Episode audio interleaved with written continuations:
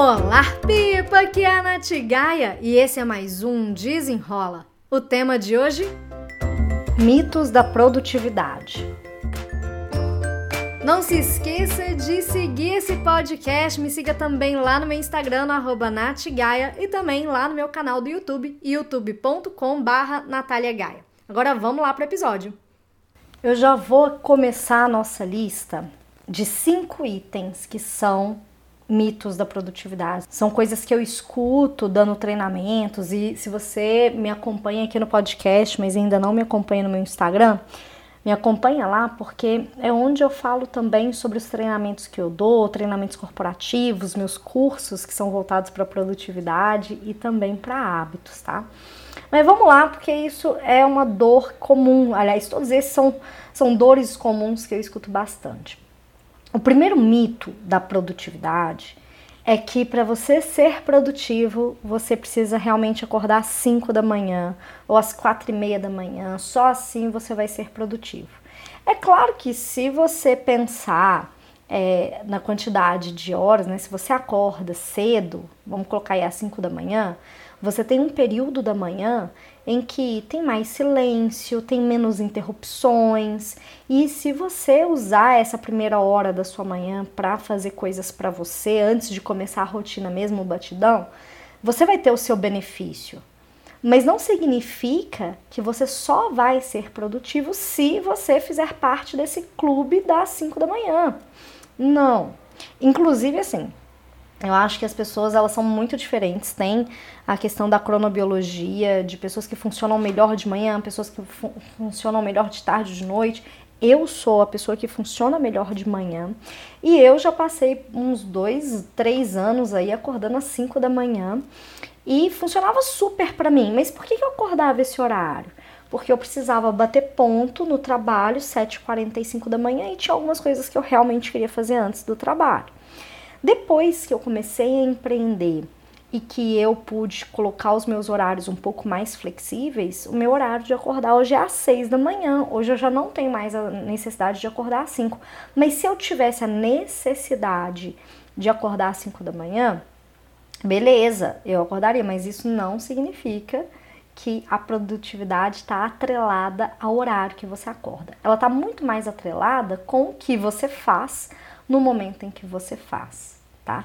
Aí eu já vou partir para o segundo mito da produtividade, que é as pessoas que desejam, que acham que ser produtivo é cumprir 100% do planejamento.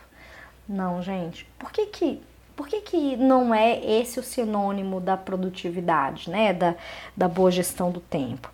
É porque a gente vive num mundo em que as coisas estão acontecendo, as coisas são orgânicas, os imprevistos acontecem, é, as urgências acontecem. E quando a gente coloca, né, ah, eu só vou ser produtivo se eu cumprir 100% do meu planejamento, está muito cruel, sabe? Às vezes você tá, fez um planejamento lindão, maravilhoso, mas surgiu 500 BOs que você resolveu é, e aí não significa que você foi produtiva só porque você não cumpriu o que estava ali no papel, sabe? O papel não tá. É, eu falo que o planejamento ele é um direcionador. Não é que você vai pegar esse papel do seu planejamento, vai registrar no cartório e nada pode mudar. Não, as coisas são orgânicas, acontecem. Então, o planejamento ele é fluido, você, você coloca um direcionamento nele para você colocar o seu esforço, mas não necessariamente você precisa cumprir ele 100%. Inclusive, eu trabalho aí é, índice de satisfação de 70% a mais. Então, se você cumprir 70% do seu planejamento, você está sendo produtivo. O terceiro mito tem a ver com esse segundo mito, que é lista de tarefas não tem fim. Gente, a lista de tarefas ela não acaba. Então não espere ser produtiva só quando você acabar tudo aquilo que você precisa fazer. É orgânico, você faz uma coisa, aparecem já 300 outras para você fazer. E aí, é, de novo, né, eu estou colocando aqui muito alinhamento de expectativas e realidade do que, que realmente é possível e o que, que é mito, o que, que as pessoas estão vendendo por aí que só está fazendo gerar ansiedade e burnout e estresse é, fazer uma lista de tarefas vai te ajudar a pensar onde é que eu vou colocar minha energia. Eu, eu particularmente não sou muito fã de uma lista de tarefas do dia. Tipo, a pessoa que só faz a lista de tarefas do dia. Porque quando você faz uma lista de tarefas só do dia, você fica míope, você não tem uma visão muito estratégica do que, vai acontecer ao longo da semana e você pode ficar só apagando incêndio. Acho que o maior problema da lista de tarefas sozinha é essa, que te dá uma sensação de que você só está apagando incêndio, focando tudo no que está acontecendo naquele momento e acaba não sendo estratégica como poderia ser. Tá? Então, essa é a questão da lista de tarefas. Eu aconselho que faça um planejamento. Já tem vídeo lá no meu canal no YouTube, tem no meu Instagram falando sobre planejamento semanal. E é a forma como eu aconselho mesmo a você organizar suas atividades. E a quarta, né, o quarto item dessa lista é um que gera bastante polêmica, porque é um desejo de muita gente que é parar de procrastinar. E eu vejo muito na internet, pare de procrastinar, enche espaços, deixe de ser um procrastinador. E beleza, a procrastinação é um comportamento, mas a gente tem que entender que é, a procrastinação é uma resposta natural do nosso cérebro para nossa proteção. Então não tem como parar de procrastinar, porque sempre que a gente se der, né, der com cara aí com atividades que são chatas, difíceis, grandes, é, ou que geram qualquer tipo de medo, ansiedade, estresse, o nosso cérebro ele vai querer proteger a gente, ele vai falar assim: "Não, gente, não. Deixa de besteira, vem cá, vamos, vamos olhar outra coisa". Mas sim, tem como a gente ter estratégias para gerenciar e diminuir essa procrastinação. Mas parar, parar, não tem como não.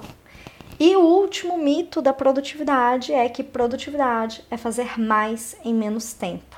E não, não é. Produtividade é conseguir fazer a coisa certa no momento certo. Por isso que é tão desafiador, porque às vezes as pessoas ficam querendo fazer mais em menos tempo, elas acabam ficando mais ocupadas do que produtivas.